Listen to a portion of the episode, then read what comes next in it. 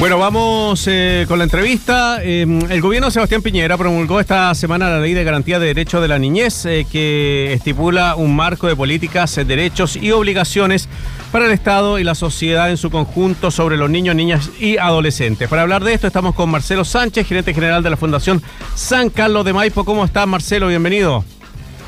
Hola Marcelo, hola Lucía, ¿qué tal? ¿Cómo están ustedes? Muy bien, ¿usted cómo le va? Muy bien. Oiga, eh, a ver, hablemos de esta ley garantía para la, niñez. Esta promulgación es una noticia positiva, me imagino, eh, después de tantos años también de trámite, eh, que tengamos una ley que entregue este tipo de, mm, de respaldos a las niñas, niños y adolescentes.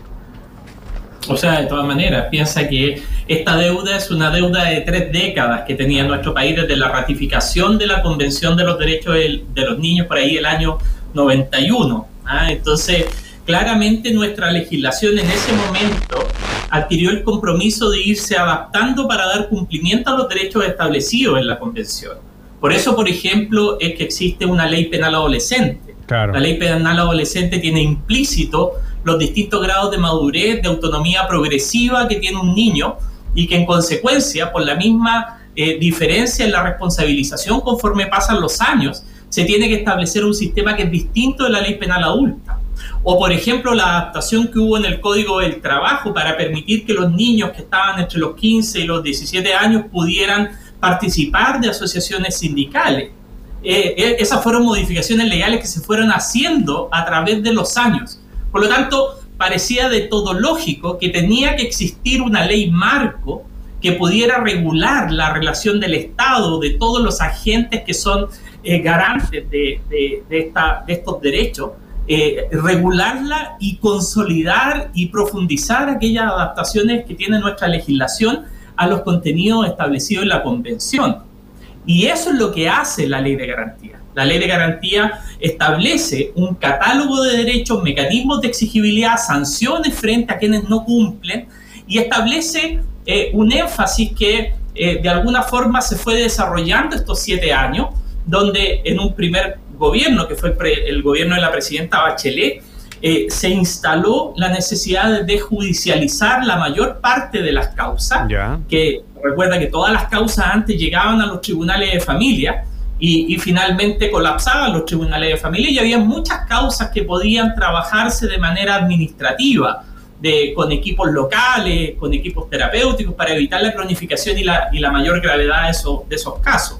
Y finalmente, eh, también se requerían organismos auxiliares de este sistema de protección y se fue creando la Defensoría de la Infancia, la Subsecretaría de la Infancia eh, y, se separó el SENAME en dos servicios especializados, como el Servicio de Protección Especializada ya en, ejercicio y eh, próximo a promulgar también la ley del Servicio de Reinserción. Entonces, hay todo un cambio institucional hay todo un cambio en la lógica y en la mirada también hacia la infancia que se imprime en este proyecto de ley, que finalmente hoy día ya es ley y que eh, hace eh, una mirada distinta en la relación del Estado con los niños, mirando a los niños hoy como sujetos de derecho y no como objetos de protección.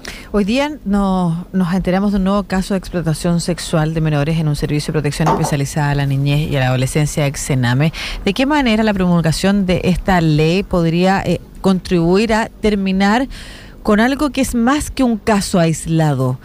La cantidad de denuncias que hemos tenido de casos que se han investigado hablan de prácticamente un escenario favorable al tipo de abusos que se cometen al interior de los hogares de menores. ¿De qué manera esta ley podría cambiar aquello?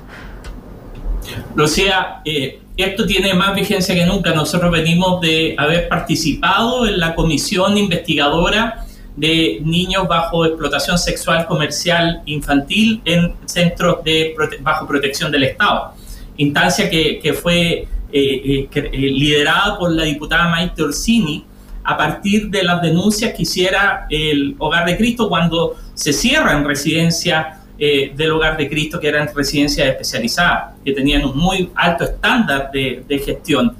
Y por lo mismo, esta situación es mucho más amplia. Aquí fallaron garantes, fallaron aquellos que deberían haber llegado antes, los tribunales, los defensores, los espacios de protección, etcétera. O sea, no solamente las residencias, las residencias son un contexto en donde esto se da y se, se, dio frecuentemente y se sigue dando frecuentemente porque hay un sistema que es mucho más amplio, que no es capaz de prevenir este tipo de situaciones. Y en consecuencia, esta ley es una ley que, eh, como en todo, si es que no tiene mecanismos que hagan exigible eh, un trabajo oportuno, preventivo, con una oferta especializada, una oferta que sea integral en materia de salud mental, en materia de escolarización, en materia de cuidados parentales o de trabajo con las familias o de reparación con las familias, eh, esto se va a seguir manteniendo si es que eh, no se hacen todos esos cambios, independiente que tengamos una ley.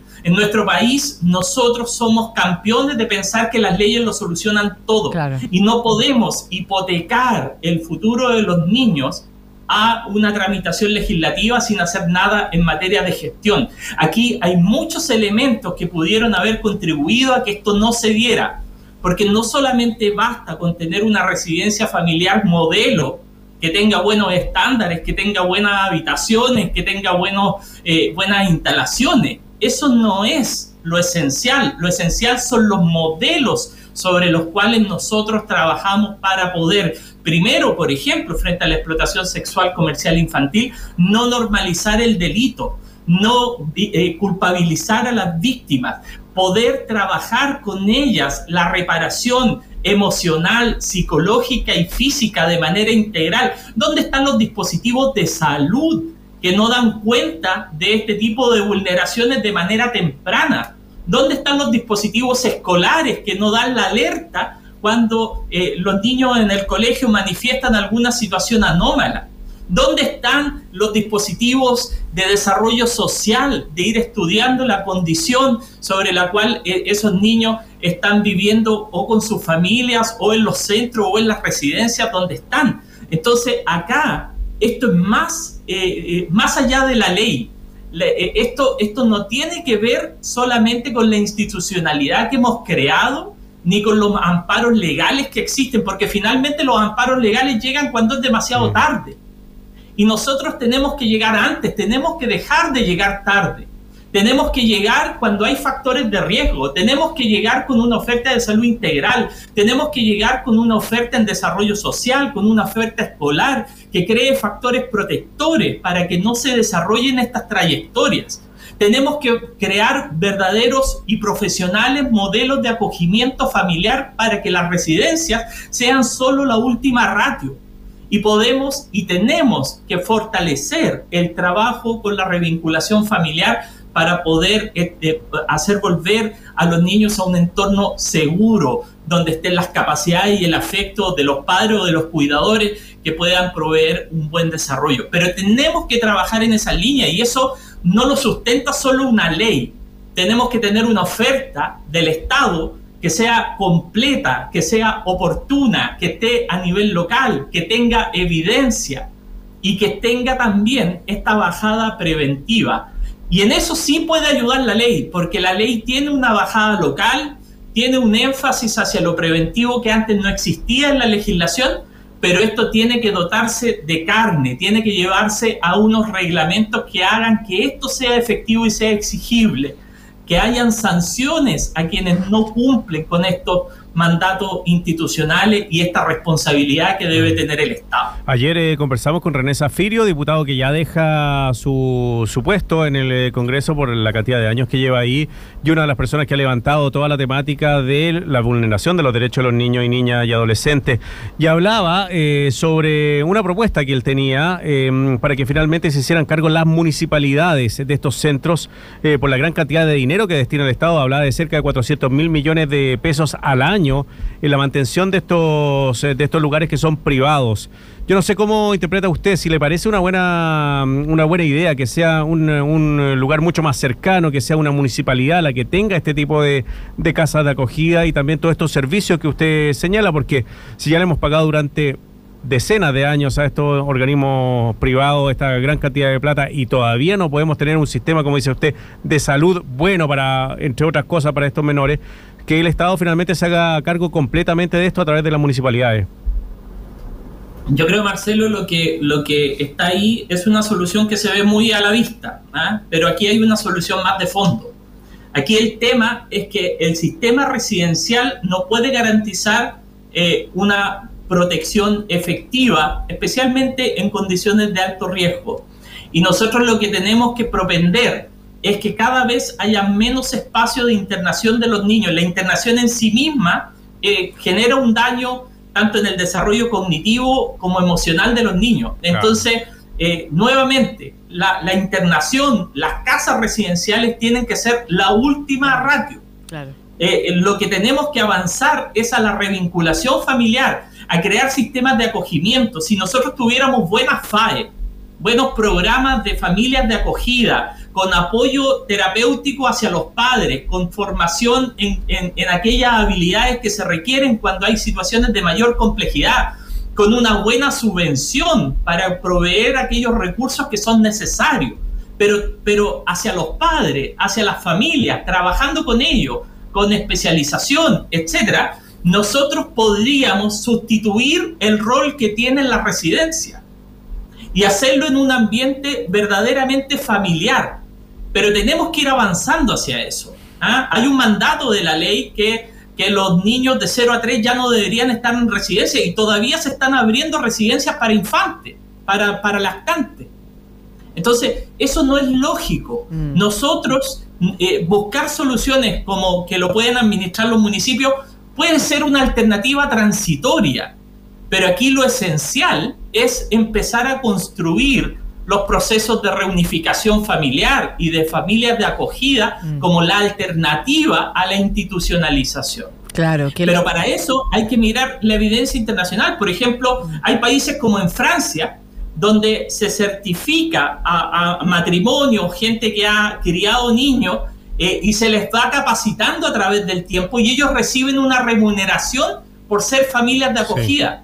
Y tiene, un, tiene muy buenos resultados. Entonces hay una profesionalización eh, que está eh, anclada en el ambiente familiar, que es un sustituto de las residencias. Tú miras internacionalmente y las residencias eh, los países que tienen residencias son muy escasos y son muy específicas. Son específicamente para casos de complejidad clínica que no tienen ninguna posibilidad de estar en una familia. Mm. Entonces, eh, antes que buscar alternativas, mira, una de las críticas que nosotros hemos sostenido eh, en todo lo que se ha ido desarrollando a partir del sistema de protección, que ha sido reducir el tamaño de los CREA, de irnos a las residencias familiares, nosotros veníamos diciendo desde siempre, este no es un tema del tamaño de la residencia. Este es un tema del modelo de la intervención. Y el modelo de la intervención debe propender a la revinculación familiar con la familia de origen en primera instancia y cuando no es posible, a fortalecer el acogimiento familiar para derivar en una adopción. Pero no podemos seguir iterando en el tamaño de la residencia, no podemos seguir iterando en la infraestructura que está detrás, porque esa no es la solución. La solución es que los niños tengan garantizado el derecho a vivir en familia. Claro, que no salgan de la familia y eso significa poder intervenir a tiempo, como usted decía, poder entregar herramientas cuando una familia está pasando situaciones de conflicto que pudieran terminar vulnerando, por ejemplo, los derechos de sus hijos e hijas. Trabajar en esa familia para que eh, sacar a los niños o niñas de ahí sea, como usted decía, eh, la última de las opciones, pero que además al salir de ahí pasen a otro espacio familiar. Y eso es lo que no sucede en Chile. Entonces, tratar de seguir hablando de cómo perfeccionar las instituciones es solo tratar de seguir eh, avanzando en un modelo que no es el recomendado a nivel mundial, que no es el que está hoy eh, eh, funcionando a nivel mundial y que lo que es peor todavía en Chile es un negocio es un negocio, que era lo que hablábamos delante, y por eso hay tanto interés detrás en que sigan los niños bajo este sistema. por algo se crean esta para menores de 0 a 3 años, pues. Claro, claro que sí. Imagínate lo que sacaron a eh, infantes en su primera etapa de 0 a 3 años de un espacio familiar. Estamos conversando con Marcelo Sánchez, gerente general de la Fundación San Carlos de Maipo, a propósito de la promulgación de la Ley de Garantías para la Niñez. Siempre que eh, se inicia un proceso eh, de una nueva política pública, se, se genera un vacío o con el tiempo se van generando nuevos problemas. Pero hay algunas cosas que quedan todavía en el aire. No todo es posible eh, sacar en, una legislación. No todos quedan contentos cuando esto suceda. En su caso, Marcelo, a su juicio, eh, ¿cuál es el vacío que esta, que esta ley de garantías de la niñez deja y en el cual sería eh, importante entonces seguir debatiendo, discutiendo y promoviendo? Yo diría que, eh, tal, como, tal como te explicaba, el marco general de un sistema de protección integral a la infancia tiene que contener un catálogo de derechos, mecanismos de exigibilidad y sanciones frente a quienes no cumplen. Es como, como la ley de transparencia, que ustedes la conocen bien los, los periodistas. Cuando alguien no cumple el deber de transparencia, hay una sanción al director superior de servicio que se le castiga con un 20% de sueldo. Y el, director superior del servicio está muy preocupado de que se cumpla con la ley de transparencia porque va a haber una sanción directa. Todos esos elementos tienen que quedar regulados en reglamento. Todos esos elementos también tienen que estar indexados en los instrumentos de gestión del de, eh, gobierno, del Ejecutivo y de todos los actores que son garantes. ¿Qué quiero decir esto? ¿Cómo se hace eso? Eso se hace a través, por ejemplo, de los PMG, de los planes de mejoramiento de gestión, que son el anclaje que establece, por ejemplo, los bonos de gestión que reciben los funcionarios públicos. Cuando yo comprometo en las metas HH, es decir, las metas que se comprometen a nivel presidencial o ministerial, cuando esas metas tienen una bajada en los programas de mejoramiento de gestión y cuando no hay cumplimiento en esas metas y se sanciona económicamente a los responsables, de alguna forma empezamos a alinear los objetivos, pero se requieren mecanismos que establezcan y sean claros en las sanciones por el no cumplimiento en el ejercicio de los derechos. Y por otro lado, también se necesita fortalecer los mecanismos de protección administrativa. La protección administrativa es el espacio que hoy día ya, ya no tienen los jueces para resolver situaciones frente a una vulneración de derechos que pudiera ser considerada menor o menos grave que las que terminan en los tribunales de justicia, pero que si no se atienden bien y a tiempo, esas vulneraciones menos graves se van cronificando en el tiempo y terminan siendo vulneraciones graves.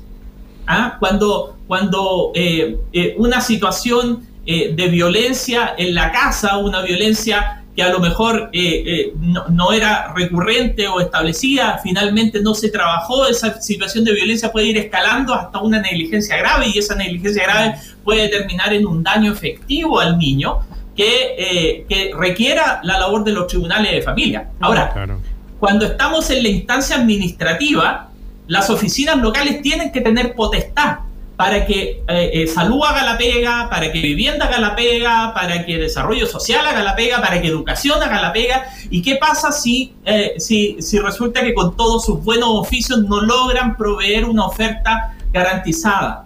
No tienen los mecanismos de exigibilidad que sí tenían cuando un juez estaba diciéndole, ¿sabe qué? Usted tiene que proveer la oferta. Y si no la provee, aplicamos el 80 bis. Y yo, lo, bajo apercibimiento de arresto, le exijo que usted me, me ponga un cupo. Mm. Eso estaba antes. Había una fuerza legal de los jueces para poder proveer oferta, que no era ni necesariamente de buena calidad, que, no era todo lo, que, todo lo que queramos, pero que en el fondo había un, juez detrás que tenía una potestad y que tenía una fuerza para hacer cumplir eh, con la necesidad que tenía el niño en ese momento. Entonces, cuando hablamos de la instancia administrativa, ya no se tiene la tutela del juez. Y por lo tanto, las oficinas locales tienen que estar dotadas de esa fuerza. Y esa fuerza para exigir que salud tenga que intervenir cuando se requiere salud mental para un niño. Tenga que proveerle una cama en el hospital psiquiátrico cuando esté eh, el niño en riesgo de muerte. Que tenga que proveerle una terapia de un grupo efectivo cuando el niño esté en una situación grave de salud mental. Entonces, ¿vamos a ser capaces de hacer eso? ¿Vamos a tener la misma fuerza que tenían los jueces para proveerlo? Mm. El, texto hoy día tal como está no lo establece así.